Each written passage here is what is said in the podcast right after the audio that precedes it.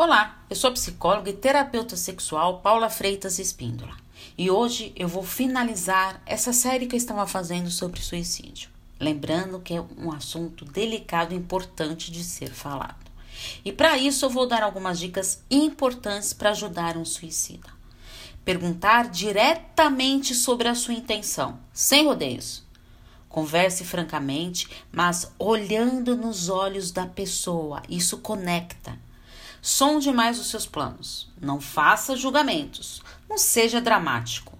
Incentive a procurar ajuda profissional, um psicólogo e um psiquiatra.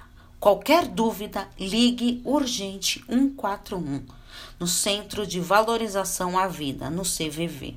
É sempre importante a luta para a prevenção e combate ao suicídio.